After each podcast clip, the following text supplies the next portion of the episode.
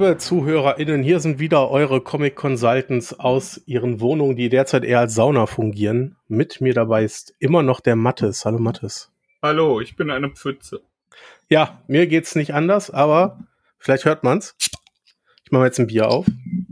Ein eiskaltes Bier. Und äh, damit werden wir auch diesen Podcast hinter uns bringen. Ähm, das war's. Ciao, bis zum nächsten Mal. ja, ich zieh noch eben leer. Nee, äh, Seid doch beim nächsten Mal dabei, wenn es wieder heißt Bier, ein Podcast. Sehr schön, ja. Äh, nee, das ist jetzt die zweite Episode, die wir heute Abend äh, aufzeichnen. Keine Ahnung, wie ihr die draußen hört, also ob es da dazwischen noch eine gab oder nicht. Wir können ja nicht in die Zukunft gucken. Äh, für uns ist jetzt die zweite Stunde, die angebrochen ist, wo wir aktiv aufnehmen, was nicht bedeutet, dass das die zweite Stunde ist, in der wir hier sitzen. Ähm Du stirbst wahrscheinlich immer noch vor dich hin. Hast du dein Kaltgetränk aufgefüllt? Ich habe das Kaltgetränk aufgefüllt. Also tatsächlich habe ich eins geäxt in der Küche und dann nochmal aufgefüllt. Ja. Und jetzt den Ventilator wieder volle Pulle auf meinen massigen Körper gerichtet. Ich verstehe dich so gut. Ich verstehe dich so gut. Ich habe jetzt äh, die Jalousien wieder äh, hochgefahren. Die sind mich eben automatisch runtergefahren während der anderen Aufnahme. Und damit war das offene Fenster dann auch egal. Und ich genieße gerade, dass neue Luft in diesen Raum kommt. Das ist wunderschön. Ah, wir haben noch viel mehr gelesen, ne? Ja, haben wir. Und ich bin jetzt richtig gespannt auf äh, das erste, was du erzählst, weil das läuft in den Staaten schon ganz lange. Und ich hatte da immer so äh, zartes Interesse dran. Ja. Das ist jetzt noch mal mehr aufgekeimt, äh, als ich hörte, dass ein Schweizer Verlag es auf Deutsch übersetzt hat. Genau, ein sehr neuer Schweizer Verlag, und zwar der Skinless Crow Verlag. Der hat noch gar nicht so viel im Angebot, eine Handvoll Bücher. Und eins davon ist äh, Nailbiter, ein, eine amerikanische Indie-Comic-Serie, die sie jetzt ins Deutsche übersetzt haben. Und ich glaube, die ist auch stark limitiert ähm, auf 444 Exemplare, aber noch nicht ausverkauft. Man kann es noch bestellen. Will ich das denn? Ja, ich glaube schon. Also mir hat's richtig gut gefallen. Ähm, zum Inhalt, es geht um einen kleinen Ort, ähm, Buckaroo in äh, Oregon ist das. Und der hat in der Vergangenheit 16 Serienmörder hervorgebracht. Die kamen alle aus diesem kleinen Örtchen. Mhm. Und der NSA-Agent äh, Nicholas Finch muss in diesen Ort, denn ähm, ein Kollege von ihm ist verschwunden und er war, wurde zuletzt dort gesehen. Und er möchte ganz gerne wissen, wo der hin ist, da er spurlos verschwunden ist. In diesem Ort, aus dem so viele Serienmörder kommen. Und ähm, der, der äh, Nailbiter Ed Edward Warren äh, lebt da auch wieder. Also ein verurteilter oder nein, nicht verurteilter Serienmörder. Ähm, es scheint ein offenes Geheimnis zu sein, dass es eigentlich war, aber aufgrund fehlender Beweislage wurde er nicht verurteilt. Ich meine, so war das. Es ist schon ein bisschen her, dass ich es gelesen habe. Oder er ist wieder frei. Äh, lebt da auf jeden Fall und natürlich ist er der erste Verdacht, dass er das war, ähm, aber man kann ihm nichts nachweisen und dieser Agent rutscht so nach und nach in diese sozialen Gefüge dieses Ortes ein und deckt ein Geheimnis nach dem anderen auf. Und gleichzeitig fungiert man so ein bisschen als Beobachter von außen und lernt auch andere Bewohner kennen. Und im Zentrum ist immer dieses, war, dieses Geheimnis, warum kommen eigentlich aus diesem Ort so viele Serienmörder? Ähm, das wären insgesamt drei Bände. Mhm. Äh, am Ende der erste hat jetzt 248 Seiten. Und ich muss ehrlich sagen, ich habe da nicht lange dran gelesen, denn das war für mich ein absoluter Page-Turner. Es stimmte für mich alles. Ähm, der Plot stimmte, der ähm, das Pacing stimmte absolut. Es, hat, es war interessant. In jedem Kapitel hat man wen Neues kennengelernt. Ein neuer Aspekt wurde aufgegriffen. Es gab tolle, tolle Cliffhanger am Ende von so einem Kapitel, ähm, dass man, dass ich dann auch wissen wollte, wie es denn jetzt weitergeht und was denn aus Person XY geworden ist und ob nicht der nächste, den man kennengelernt hat, doch ein Serienmörder ist, weil das können ja gefühlt irgendwie alle in diesem Ort sein oder am Ende doch auch keiner. Und äh, richtig, richtig toll. Also hat mir sehr, sehr, sehr gut gefallen. Ähm, und auch optisch ist das Ganze, ist das wirklich toll eingefangen. Es ist, wie man hört, halt wieder so eine düstere Story. Hat ein, ist ein recht moderner Strich, äh, den der Mike Hansen da anlegt. Und ähm, durch, durch Farben und viel Grautöne, viel reduzierte Farben wirkt das auch immer alles so ein bisschen bedrückend. Mhm. Ähm, zwischendurch hat man dann auch so ein paar Sprünge in die Vergangenheit, die sind eher dann so Sepia-Farben abgesetzt. Und das ergibt dann nach und nach ein großes Bild von dieser Stadt, von den Bewohnern, aber auch von dem Agent, den man verfolgt, ähm, das Spaß macht. Das so ein bisschen wie eine Serie zum, zum Lesen ist. So kam es mir ein bisschen vor. So ein bisschen Monster of the Week ist drin in den Kapiteln. Mhm. Und ähm, ich bin sehr angetan und freue mich jetzt schon auf den zweiten Band und hoffe, wir müssen nicht zu lange warten. Ist ein ungewöhnlich langer Band. Der vereinigt eher zwei Paperbacks in sich, ne? Ja, würde ich auch tippen. Ist genau, es sind eher auch zwei etwas äh, teurer. Ich habe gerade schon interessiert geguckt. Ich habe jetzt nur den, den äh, Schweizer Frankenpreis vor mir. Das sind 44,50. Ja, also es gibt ein paar Händler beim bösen A, die das für 42,50 plus Versand Mhm. führen in Euro. Ich glaube, bei PPM kann man es bestellen, aber ich bin mir da jetzt unsicher. Ich will jetzt noch nichts Falsches bestellen. Das wäre mir fast lieber. Ähm, PPM-Vertrieb, ja, da ist er. Außerdem sah ich gerade, dass äh, die liebe Katrin Aus das übersetzt hat. Stimmt. Kathrin hat das übersetzt. Schön. Ähm, Ja, scheint PPM sehr, umtriebig zu sein. Ja, unter anderem auch äh, Black Hammer. Viele, Genau. äh, viele US-Sachen bei Splitter. Ja. Da legen wir auch immer viel zu wenig Wert drauf, wer was übersetzt hat. Ja. Da müssen wir eigentlich mal viel öfter drauf achten. Eigentlich ja. Ich Wir sind ja, uns mal wir sind selber ja auf die jetzt aus. Gründen sensibilisiert. Ja, genau. Aber ich muss sagen, äh, ganz toller Titel. Äh, danke Skillness Crow, dass ihr den auf Deutsch bringt. Ich hätte ihn sonst mit Sicherheit nicht gelesen. Ähm, einfach weil ich wenig Englisch lese. Und gerade wenn etwas dann so groß ist, fange ich da selten mit an. Ich habe schon so viele deutsche Sachen, die länger laufen. Und äh, ich finde den Verlag interessant, was der so im Programm hat. Ich werde da jetzt auf jeden Fall öfter mein Auge drauf werfen, was die so bringen. Und äh, auch die Reihe werde ich auf jeden Fall weiterlesen und empfehle dir auch, ich glaube, das wird dir richtig gut gefallen, da mal reinzulesen. Sehr cool. Ich bin interessiert. Ich habe mir das gerade auf jeden Fall auf meinen Merkzettel geschrieben. Sehr gut. Und ihr da draußen bitte auch. Noch gibt's welche von den 444 Exemplaren. Ähm, macht mal, dass es nicht mehr bestellbar ist. Das hat der Verlag schon verdient. Cool. Apropos ewig laufende Sachen. Ja. ich hab's, äh, ich hab's getan. Ähm, ich habe die Ultimate X-Men gelesen. Für all die Leute da draußen, die nicht wissen, was das ist, das Ultimate-Universum bei Marvel ist ein, ein Paralleluniversum zum normal laufenden, zu der sogenannten Kontinuität, äh, das damals aufgemacht wurde. Ähm, rund um 2000 war das. Und zwar wollte man ganz gerne neue Leser einsammeln, indem man ihnen einen einfachen Einstieg bietet. Ähm, bedeutet, in diesem neuen Universum gab es diverse Reihen, Spider-Man, ähm, die Ultimativen und X-Men sind die drei größten Reihen. Die Ultimativen sind die Avengers aus dieser Marvel-Welt. Äh, Spider-Man ist Spider-Man und die X-Men halt die X-Men. Ähm, und man ist von ganz vorne angefangen. Bedeutet, man hat nur die Figuren genommen und äh, sonst galt nichts. Man konnte also ohne Vorwissen quasi mit der 1 einsteigen. Und die X-Men sind 2001 gestartet und ich habe mich jetzt da dran gesetzt und habe diese, im Deutschen sind das 50 Hefte. Ähm, Im Englischen ist das, glaube ich, bis zur 98 dann ungefähr. Ähm, habe ich jetzt alle am Stück gelesen. Und habe die jetzt nochmal nachgelesen. Und mir hat das richtig, richtig gut gefallen. Da muss ich das vielleicht nochmal versuchen. Also damals, als das frisch war, Mhm. ne, da waren äh, Comics noch in Schwarz-Weiß, in Steinplatten äh, wurden die damals Ja. gefräst. Nee, äh, ich habe mit, mit großer Freude damals den Ultimate Spider-Man gelesen. Ja. Und ähm, hatte, ich glaube, das Problem war, dass ich ähm, frisch verliebt in, in diese edgy Mark Miller Sachen wie Kick-Ass und Co. war. Mhm. bevor ich mich da, also ich, vielleicht ordne ich das zeitlich falsch ein, vielleicht war Kick erst später. Ich habe ihn früher gelesen auf jeden Fall. Und dann halt auch mit, mit so einer edgy Erwartung an die Ultimate X-Men gegangen bin und da sehr wenig von so Miller-eskem drin war. Und vielleicht habe ich es deshalb schnell wieder sein lassen. Zu, zumindest nicht auf den ersten Blick. Ähm, Ja. Denn der Unterschied, du sagst gerade schon, Spider-Man läuft auch und das lesen wir ja auch gerade bei uns in der Community. Ja, Ähm. ich, ich wollte auch mitmachen, habe es bis jetzt nicht geschafft. Ja, alles gut, alles gut. Aber wer da draußen Interesse hat, kommt mal auf den Discord. Wir treffen uns alle zwei Wochen auch online und sprechen darüber, äh, was wir bis dahin gelesen haben. Das legen wir dann vorher fest. Wir orientieren uns da an den aktuell erscheinenden äh, Panini-Kollektionen, die das Ganze nochmal sammelt. Äh, worauf ich aber hinaus wollte, ist der Unterschied zwischen Spider-Man und X-Men ist, Spider-Man bleibt Spider-Man im Ultimate-Universum. Das ist immer noch Peter Parker, der hat so ein bisschen, der hat dieselbe Attitüde, denselben Charakter. Ähm, auch die Grundstory ist immer noch dieselbe. Und äh, klar, ein paar Figuren funktionieren da schon anders, aber grundsätzlich bleibt das Spider-Man.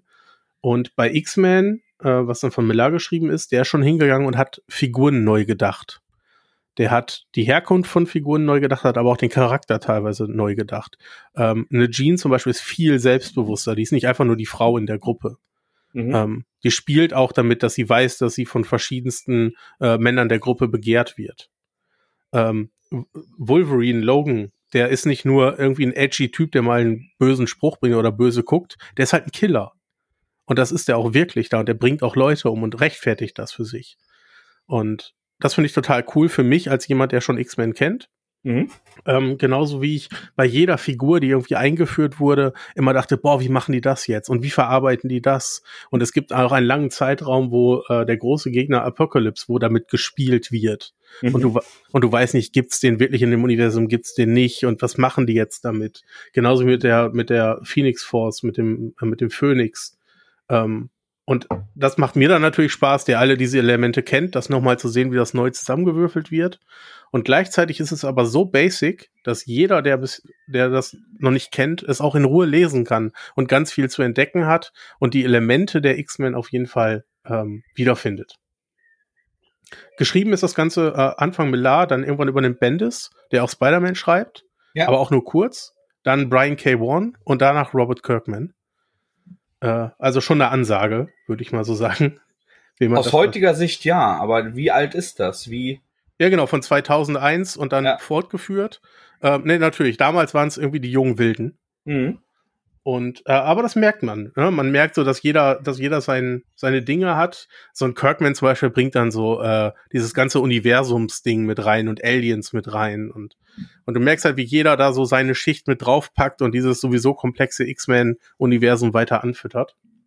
Vielleicht und muss ich das doch nochmal versuchen. Vielleicht war da meine meine Enttäuschung damals. Ich weiß noch, wie du es angefangen hast zu lesen und ich auch im Discord geschrieben habe, was, das schaffst du keine drei Ausgaben irgendwie. Ja. Ähm, habe ich auch gedacht, also, ne, du, ich hatte ja auch gesagt, ja, vielleicht, vielleicht hast du recht. So, vielleicht mhm. sage ich auch nach drei Heften, boah, nee. Ich habe auch nochmal versucht, äh, X-Men ähm, Apocalypse War, hieß der so? Ja, den nochmal zu lesen. Und das ist schon schwieriger. Da gibt es nämlich Ausgaben bei, die sind super. Und es gibt auch ein paar Ausgaben dabei, die sind echt schlecht gealtert. Ähm, aber ich muss sagen, Ultimate X-Men bisher finde ich sehr gut gealtert. Das kann man noch sehr gut lesen. Man sollte sich nur nicht von den Covern abschrecken lassen. Ich finde, die sehen größtenteils schrecklich aus. Ähm, weil die aussehen wie so komische, gerenderte Figuren für alte Videospiele. Aber inhaltlich super. Und ich hoffe auch, dass Panini die nach Spider-Man Ultimate dann nochmal eine Collection bringt mit den X-Men Ultimate. Das hätten sie wohl verdient. Cool. Wie sieht's denn bei dir aus? Du hast doch bestimmt auch noch einiges gelesen. Äh, ja, tatsächlich ähm, war ich ja im Urlaub an der Nordsee mhm. und habe mir deshalb gedacht, dass äh, bei den Splitterveröffentlichungen davor waren zwei Piratenbücher und die wollte ich unbedingt am Meer lesen. Das war, das war mein Urlaubskonzept. Ja. Und das habe ich gemacht und ich habe angefangen mit Captain Voodoo. Mhm. Den nehme ich mir dafür gerade noch mal zur Hand. Bei Captain Voodoo geht es um. Ähm, warte. Ich muss mir jetzt, ich bin so, so ein schlechter Multitasker. Geht es um ähm, ja im, im Grunde eine, einen, einen äh, jungen Iren, der auf einer äh, Sklavengaleere freikommt und äh, unter Piraten kommt und gerät und ähm, dem, dem einige der anderen Sklaven auf diesem Schiff offenbaren, dass er ähm, mit, mit Voodoo-Mächten in Verbindung steht, ohne das vorher gewusst zu haben. Und sie, ähm, sie kommen dann auf eine äh, Insel, wo sie weitere magisch begabte oder mit, mit äh, folkloristischen äh, Wesen in Verbindung stehende Piraten treffen. Und es ist halt eine, ich, ich würde sagen, einer dieser typischen ähm, hübschen Fantasy-Reihen, die ähm, die Splitter lizenziert. Mhm. und die gute Unterhaltung sind. Also alles daran ist handwerklich gut gemacht. Es ist alles so ein bisschen over the top, wird aber durch, ähm, durch die sehr klassischen ähm, Tuschefederzeichnungen schön geerdet. Die sind dann aber wieder ähm, aufregend, aber geschmackvoll äh, digital äh, koloriert. Also man sieht, dass es digital ist, aber die, die Farbgebung und die Abstufung sehen halt nicht so, so klinisch aus, sondern das, das Ganze lässt das so ein bisschen besser knallen und ein bisschen weniger altbacken aussehen, obwohl die, die Zeichnungen eigentlich ziemlich klassisch aussehen. Ähm, das ist alles inhaltlich viel wilder und mehr over the top, als, ähm, als es visuell verspricht. Und das ist eine, eine nette Spannung und gute Unterhaltung. Aber ich habe es direkt back to back mit dem anderen Piratenbuch äh, in, in Anführung oder Seefahrerbuch ähm, gelesen. Und ähm, da, da merkt man halt, dass da schon weniger Fleisch dran war und dass das hier ähm, Unterhaltung und Fantasy sein möchte. Ich musste ja auch tatsächlich beim Cover eher an, an so einen Captain Blackbeard denken. Genau, womit äh, der äh, unser Daniel auf dein Anti-Held ja auch viel Spaß hatte. Genau, genau. Aber auch so an der Figur des Blackbeard, weil genauso sieht der Pirat aus. Genau. Aber Sasse ist deutlich abgedrehter als, als das Cover. Ja, ja also das, das, ist. das ist äh, wilder und Fantasy-lastiger. Ähm, aber boah, generisch ist, ist ein gemeines Wort. Aber ich meine das gar nicht so. Und es ist ein bisschen generisch. Das darf es ja manchmal auch sein, wenn es Genre-Kost ist. Genau. Also man greift ja manchmal auch, ich hatte ja damals auch mal, glaube ich, Driftwelt, ich glaube, hier vorgestellt oder im Blog geschrieben. Das war auch generische Fantasy, die haben mir trotzdem viel Spaß gemacht, aber. Genau. Ne, so, das waren halt Trolle und so und das war halt Fantasy. Und genauso darf das dann hier ja auch sehr Abenteuer sein. Mit Fantasy-Elementen. Ja.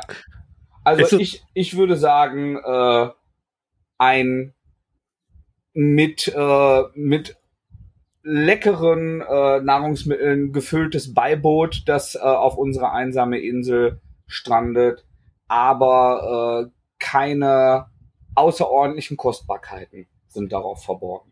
Mhm. Möchtest du denn weiterlesen? Das hängt davon ab, wenn da ein neuer Band von erscheint, was sonst noch in dem Monat los ist. Ich, ah, bin, ja. ich bin nicht gänzlich uninteressiert, aber wenn ich ähm, zu viele neue Sachen hätte, hätte ich da jetzt auch nicht den Riesendruck, dass ich unbedingt wissen muss, wie es weitergeht. Okay, also ist aber auch ein offenes Ende, was du, was du da präsentierst. Ja, ja, also das ist, das ist ganz klar eine, eine mehrbändig angelegte Reihe.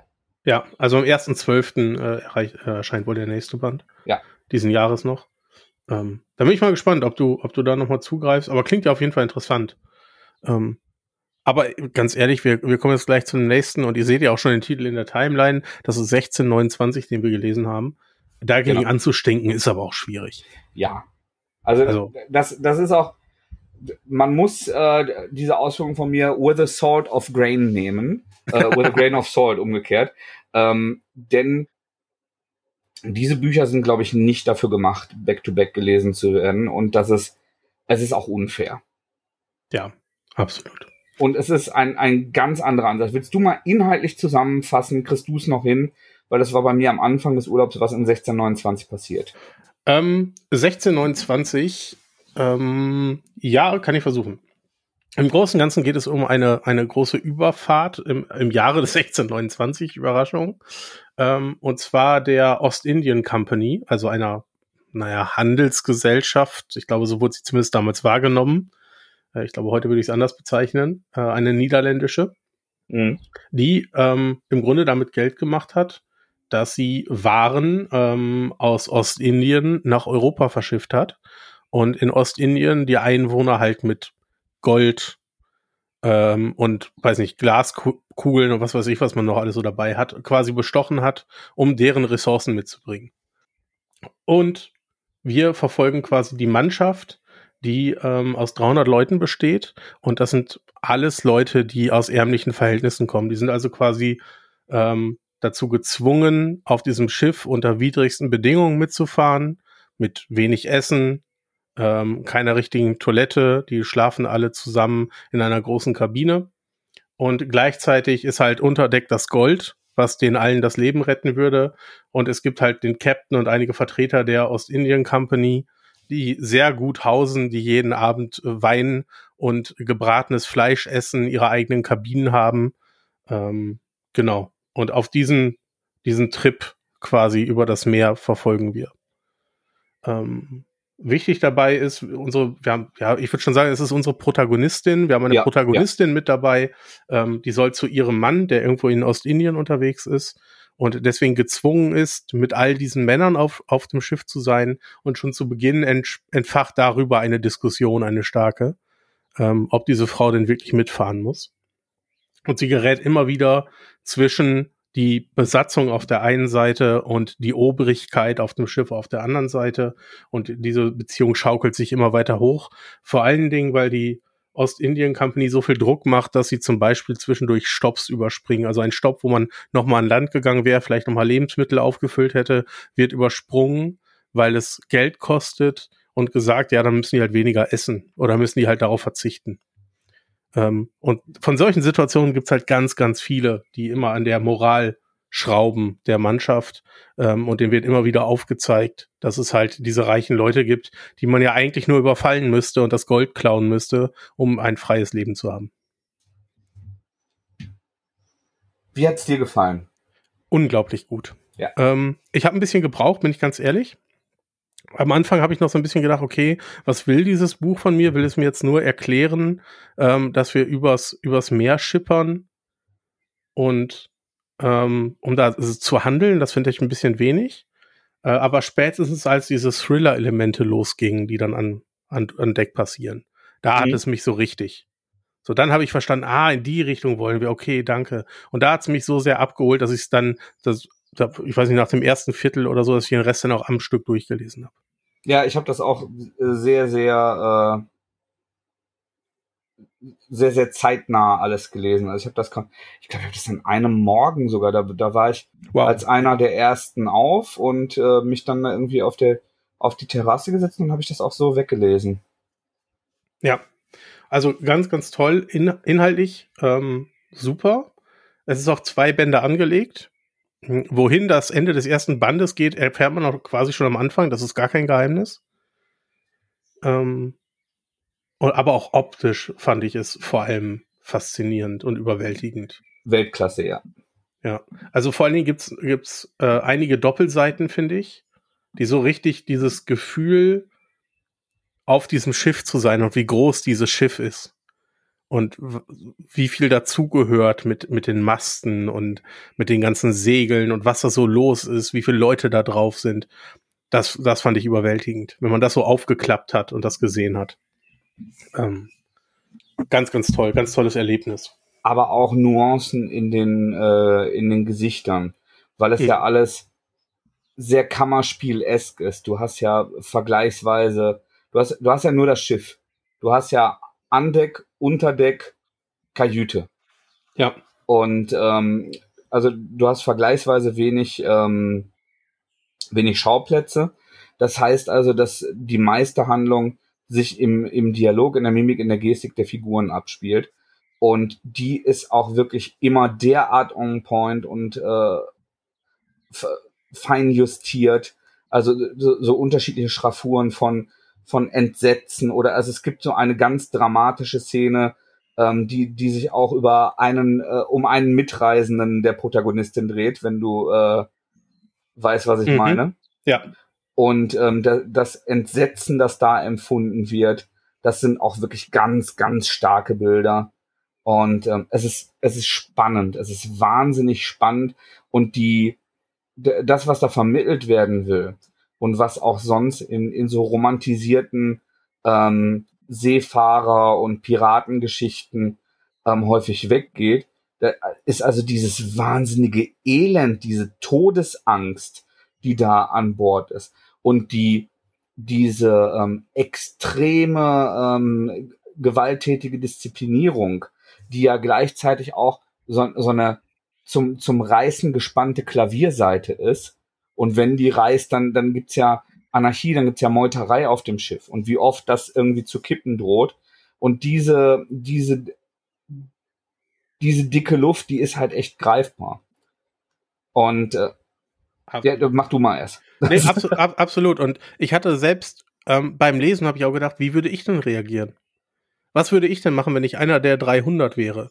Ähm, ein Spannungsfeld, was wir noch nicht aufgemacht haben, ist, den, den 300 Leuten ist auch bekannt und das ist allen bekannt, dass ungefähr nur die Hälfte überleben werden. Ja, ich kann dir, darauf wollte ich hinaus, kann dir sagen, ja. was du machen würdest, das gleiche wie ich, sterben. Ja. Weil, weil unsere verweichlichten Körper das keine zwei Tage aushalten würden. Ja. Würden einfach an einer Infektion sterben. Da, davon mal ganz, davon mal ganz abgesehen. Ich meinte aber, ob man selber nicht, also von außen beobachtet, sagt man natürlich, ja, aber warum meutert ihr nicht? Ihr seid doch 300. Ja, und die anderen sind fünf oder zehn. So, ihr könntet die doch eigentlich, eigentlich überfallen. Aber das Sozialgefüge ist so stark bei denen verankert, dass denen irgendwie klar ist, dass sie da dienen müssen. Ja, und die, die Angst und das Entsetzen, mit dem da geherrscht wird, was ja aber auch nicht von ungefähr kommt, weil viele äh, von, äh, von den Seeleuten ja ähm, kriminell und gewaltbereit sind. Also das ist eine ganz, ganz äh, explosive Mischung, die da fährt. Ja, absolut, absolut. Ist, und, und trotzdem schaffen die es noch, also das, das sind ja auch nicht so wenig Charaktere. Und dieser, dieser Kapitän, ähm, der, der wird sehr, sehr differenziert dargestellt und wie, wie er auch schildert, warum er so drakonisch ist. Ich meine, der, der ist natürlich trotzdem letzten Endes ein, äh, ein, ein sehr eigennütziger, ähm, sadistischer Mensch, aber der, der schafft es schon, charismatisch seine Position zu argumentieren. Ja, genau, und man als Leser kriegt es halt mit. Es ist nicht nur eine Geschichte, wo, guck mal, da ist der böse Captain, ja. sondern du kriegst seine Motivation mit und kannst die vielleicht sogar ein, ein Stück weit nachfühlen in dem Moment, weil er ist ja eigentlich auch nicht die Obrigkeit. Die Obrigkeit ist diese anonyme äh, Ostindien Company, ja. die ihn da beauftragt hat. Und er hat natürlich auch Sorge, was, was ist mit, mit dieser Kreuzfahrt, wenn die keinen Gewinn abwirft? Weil das ist ja irgendwie das Ziel, was, weswegen alle auf See sind. Absolut ein ganz tolles Werk. Ähm, Splitter war sich dem offensichtlich auch bewusst, denn es gibt auch eine Vorzugsausgabe von dem Ganzen, wo dann auch ein Kunstdruck bei ist. Und selbst die normale Ausgabe hat, äh, ist so mit Goldfolie geprägt auf dem Cover und hat so Vertiefungen auf dem Cover.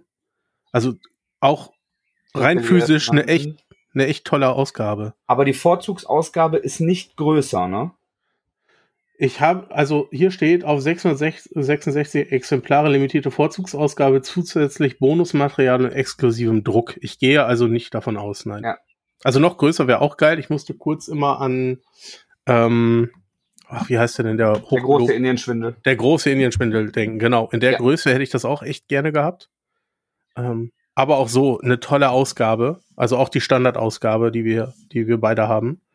Ähm, so, tolles Buch.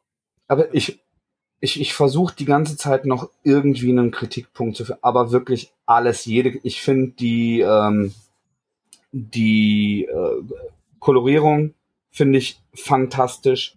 Die, die ist, glaube ich, auch analog passiert, würde mich wundern, wenn nicht. Das sieht auch alles so.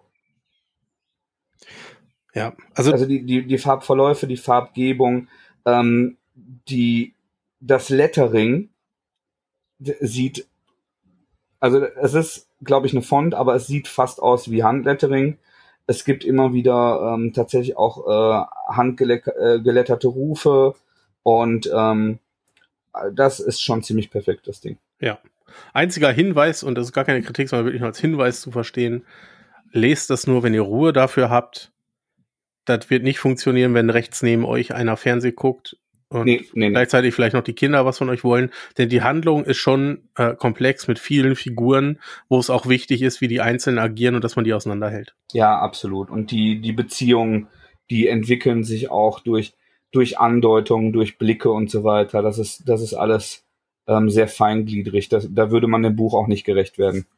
Genau, man wird da dem Medium Comic komplett gerecht und da ist halt wirklich jedes Bild wichtig und ähm, aber eine ganz große Empfehlung Und ich freue mich wirklich, dass ich da reingeguckt habe. Für mich war es ein bisschen ein kleines Experiment. Ja. Äh, da ich nicht so richtig wusste, was mich erwartet und Schifffahrt sonst auch nichts ist, womit ich mich so genau beschäftige.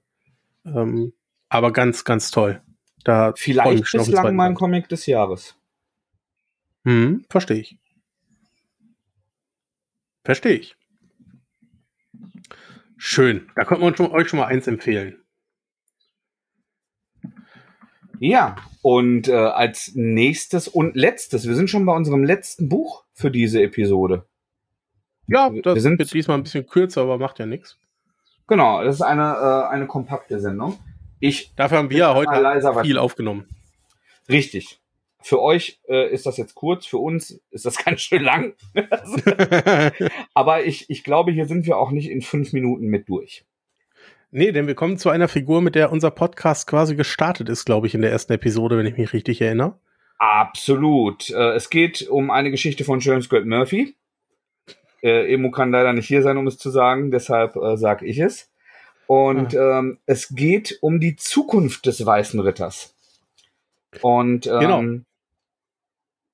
wir, wir waren bislang immer ziemlich durchgehend große Freunde dieses äh, weißen Ritterkosmos, also einer alternativen Batman-Welt, in der ähm, zu Beginn der, der Joker seine, äh, seine eskalierte, seine bösartige, seine wilde Persona unter Kontrolle kriegt und äh, Jack Napier, der Retter der Stadt, der weiße Ritter wird, der tatsächlich die Leute erstmal darauf hinweist, hör mal, euer Batman, der ist gar kein Held, der macht hier alles kaputt. Genau. Und damit genau. den Spieß so ein bisschen dreht. Seitdem ist viel Zeit vergangen. Ähm, es sind zwei große Storylines, nämlich ähm, Batman der Weiße Ritter. Wie hieß der mit Azrael?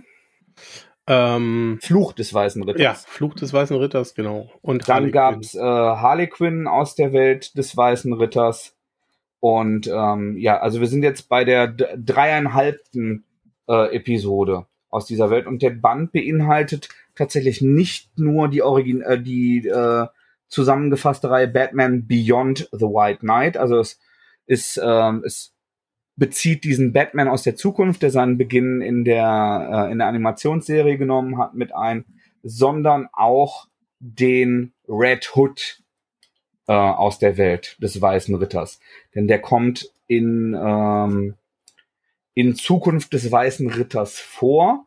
Und damit man nicht völlig überrascht ist, dass Red Hood auf einmal da ist, ähm, hat man hier die Red Hood-Episoden eingefügt. Ich glaube, dramaturgisch macht Sinn, sich denen einmal vorher separat zu widmen. Was meinst du? Äh, du meinst im Red Hood? Ja. Ja, können wir durchaus machen. Also in dem Paperback von Panini ist es an passender Stelle eingeschoben. Das sind zwei Hefte. Ja. Ähm, also da wird äh, Beyond the White Knight wird kurz unterbrochen. Ich glaube bei vier oder fünf, Heft vier oder fünf. Genau, also nachdem ähm, Red Hood halt so richtig auftaucht.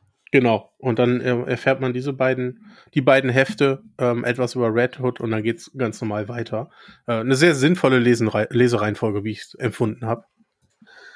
Ja, und das war auch eine, eine nette Dreingabe, ähm, die, die mir visuell auch sehr zugesagt hat, auch wenn ähm, der Herr Murphy das nicht selbst gezeichnet hat und ich seinen Stil ja extrem schätze, mhm. ähm, ist es ein, ja, für mich etwas anime-eskerer Stil, aufwendige ähm, Licht- und Schattenzeichen, äh, aufwendige Kolorierung.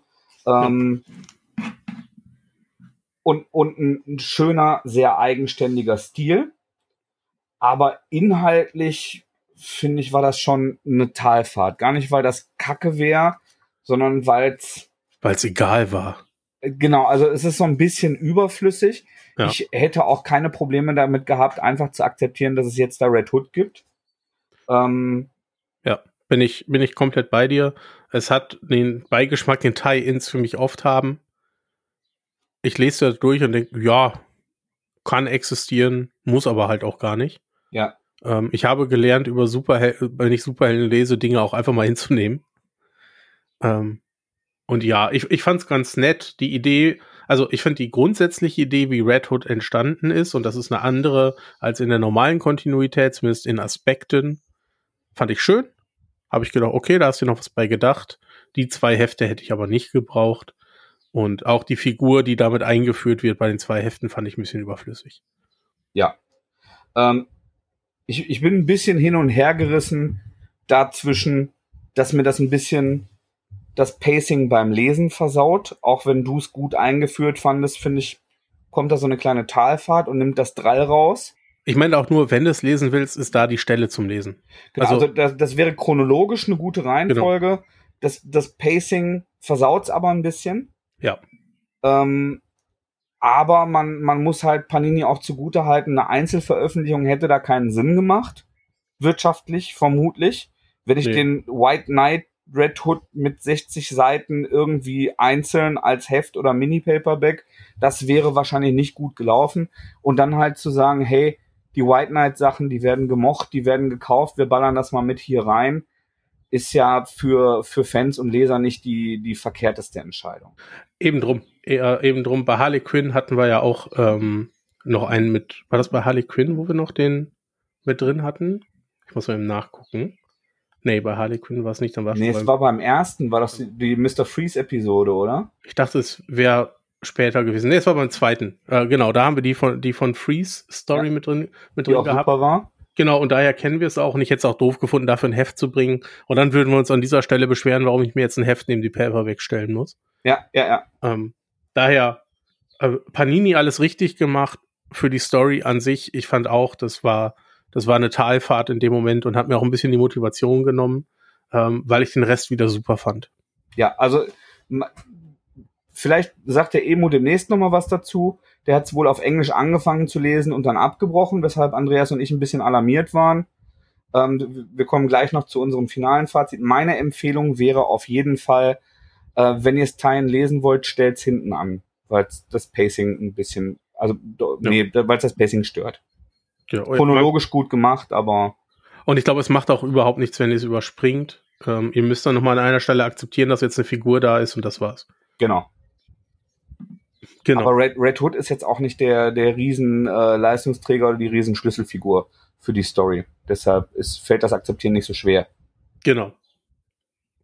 Genau. Ähm, Ansonsten zur Story ähm, vom Weißen Ritter sowieso kann man, glaube ich, sagen, Bruce Wayne sitzt im Gefängnis. Ja. Äh, das hatten wir auch schon am Ende vom Fluch des Weißen Ritter, dass er sich, glaube ich, freiwillig gestellt hat. Genau. Für all die Verbrechen. Ja, war sogar schon beim White Knight, ne?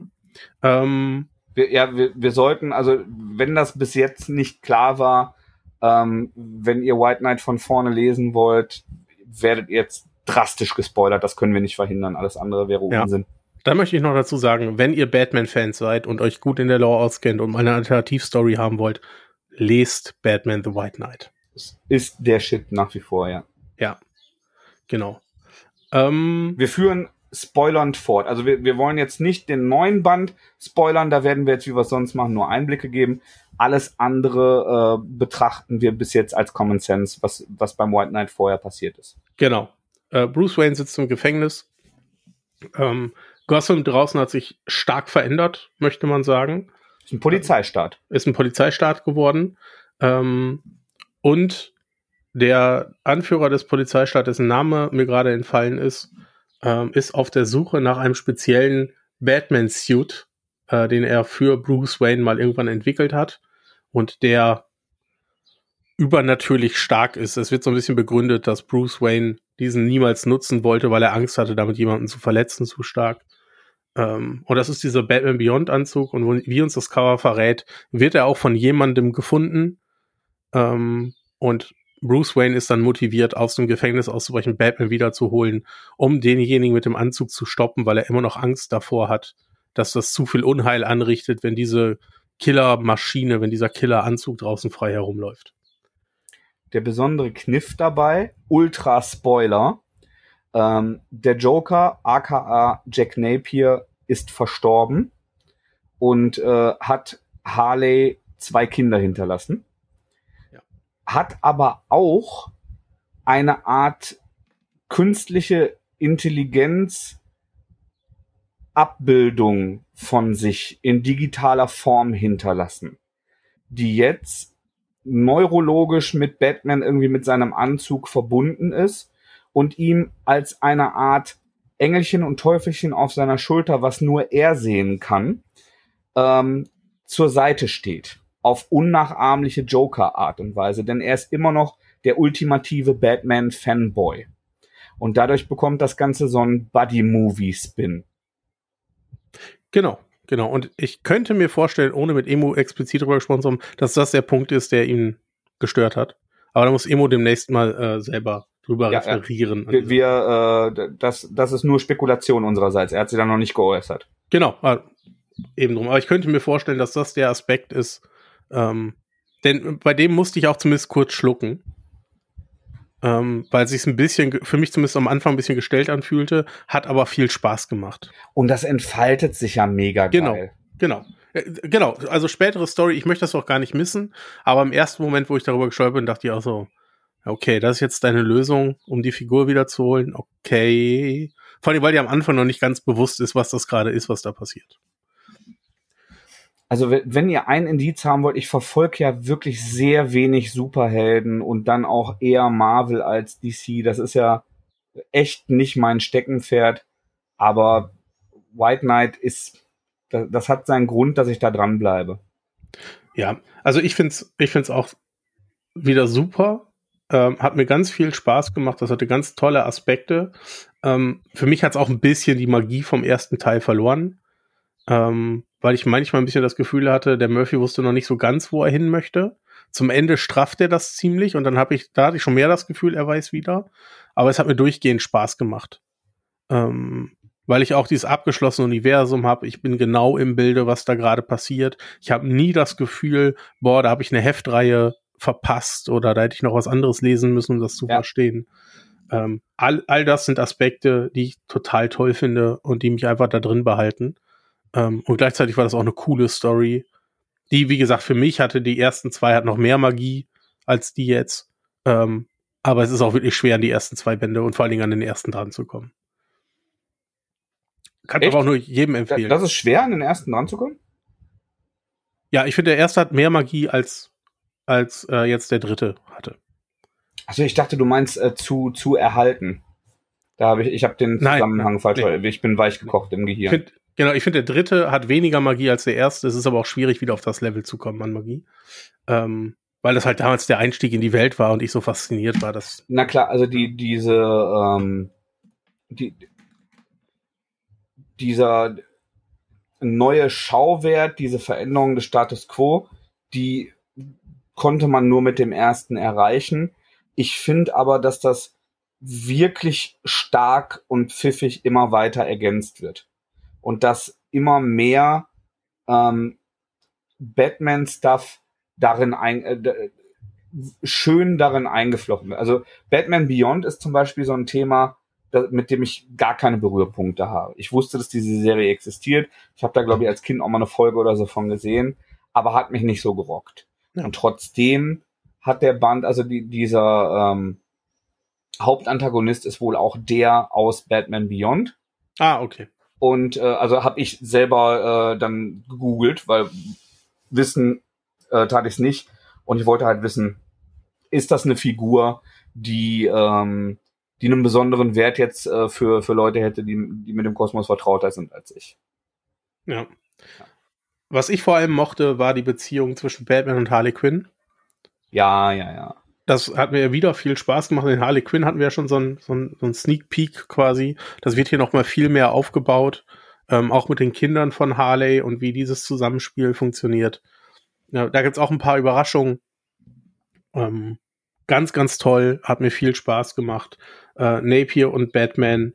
Äh, ein, ein, ja, du sagst es eben schon, so ein Buddy-Movie-Aspekte ähm, die mich auch ein paar Mal zum Lachen gebracht haben. Also ein toller Band. Und was glaube ich auch kein Spoiler ist, weil im Englischen läuft schon, es kommen auch noch, es kommt noch mehr. Es ja. kommt noch mehr aus diesem, aus diesem Universum. Wir dürfen uns darauf noch viel mehr freuen. Das wird bestimmt ein bisschen wieder dauern, macht aber nichts, wenn es weiter in der Qualität bleibt. Nehme ich das gerne. Es ist viel Fanservice drin, also viel Bezugnahme auf äh, alte ähm, Batman-Charaktere, Filme, mhm. ähm, Comics. Äh, da, da sind viele Überraschungen drin für, für alteingesessene Fans. Ähm, viel, viele Insider-Witze und Gags auch. Und trotzdem ähm, ist es eine, eine super spannende, schlüssige, alleinstehende Geschichte. Ja. Und ein Aspekt aus dem ersten äh, Teil hat er weiter übernommen, achtet auf die Schatten. Ja, ja. Das ja, macht immer ja. viel Spaß. Ähm, mehr möchte ich dazu gar nicht sagen, aber wenn ihr anfangt zu lesen, achtet auf jeden Fall auf die Schatten. Die verraten oft sehr viel. Und ich mag, ich mag dieses Gimmick, was er da nutzt, sehr, sehr gerne. Wenn ihr es seht, wisst ihr, was ich meine. Ähm, ich bin übrigens auch ein Fan davon, dass Batman eine neue Verwundbarkeit in diesem Band erhält. Also es gibt eine neue Schwäche, Mhm. die, die er kennenlernt. Weißt du, worauf ich anspiele? Absolut. Ja. Absolut. Und auch, äh, auch das, ähm, gerade in Bezug auf seine Beziehung zu Harley und wie sie ihm hilft, damit umzugehen, ähm, fand ich auch eine, eine, eine starke Neuerung. Ja. Also, Also man bin, kann- ich bin nach wie vor sehr, sehr investiert in den Weißen Ritter. Ja, man kann schon sagen, dass die, dass die Figuren immer weiter ausgebaut werden und auch immer mehr, immer mehr Breite und Tiefe bekommen Ja. äh, innerhalb der Stories. Das macht er sehr gut und ich freue mich, dass er das Projekt wirklich weiterführen darf ähm, und wir jetzt kein künstliches Ende haben. Ich hatte vor allem erst Angst, als ich das Buch das erste Mal in die Hand genommen habe und durchgeblättert habe und ich über die, äh, die Red Hood Tie-Ins gekommen bin, hatte ich Angst, ähm, dass Murphy selber ähm, nicht mehr zeichnen würde, weil ich äh, visuell auch liebe wirklich, weil äh, es ein wirklich sehr, sehr eigenständiger, äh, besonderer und ähm, sehr, sehr, sehr lebendiger Stil ist. Und ähm, ich finde cool, dass für die Tie-Ins er anderen Leuten ähm, eine ne Chance gibt, aber dass er die Hauptserien weiterzeichnet. Absolut, vor allem nachher bei, nachdem er bei Harley Quinn ja auch nicht äh, selber gezeichnet hat. Da war es ja äh, Matteo Scalera, glaube ich. Ja. Genau. Und äh, ja, da kann ich die Angst verstehen. Das war auch mein erster Gedanke, als ich, ich habe So, genau oh, bitte nicht. Genau, ich habe aufgeklappt, bin genau an der Stelle gelandet, dachte, aber warum? Ich dachte dann- erst, weil, weil du ja vorher sagtest, dass Emu abgebrochen hat, dass das eben nicht durchgängig von Murphy gezeichnet wird und Emu deshalb abgebrochen hat. Das war meine erste Assoziation. Ja. Ja, aber wieder toll. Ähm, White Knight auf jeden Fall zu empfehlen von uns beiden. Und f- wenn ihr bis jetzt zugehört habt und es trotzdem noch nicht gelesen habt, wenn ihr Batman mögt, findet da rein. Gebt dem eine Chance. Ich, das lohnt sich. Absolut. Duty. So, Mathis, mein Bier ist leer. Ja, meine bin- Kapitalistenbrause auch. Ich werde auffüllen. Ja, ich bin auch sowas von leer. Ich werde äh, erstmal versuchen, meine Verschmelzung mit äh, dem Kunstledersessel aufzuheben. Mm, ja, schön. ich äh, ich habe das Geräusch vor dem geistigen Ohr. Ja, aus, aus Rücksicht auf unsere äh, ASMR-empfindlichen Zuhörer werde ich mit dem Lösen noch warten, bis das Mikrofon aus ist. Sehr gut. Euch da draußen, vielen lieben Dank fürs Zuhören. Ähm, jetzt kommt wieder das digitale Rumgebettel, um Bewertungen und diese Folge zu teilen. Ähm, macht es, wenn ihr uns zugetan seid. Und dir, lieber Mathis, danke für deine Zeit. Ich danke dir, Andreas. Wir Ich bin dir sehr verbunden. Habe ich verstanden. Noch mehr als diesen Sessel. Ah, das ist schön. Bis zum nächsten Mal. Ciao. Tschüssi!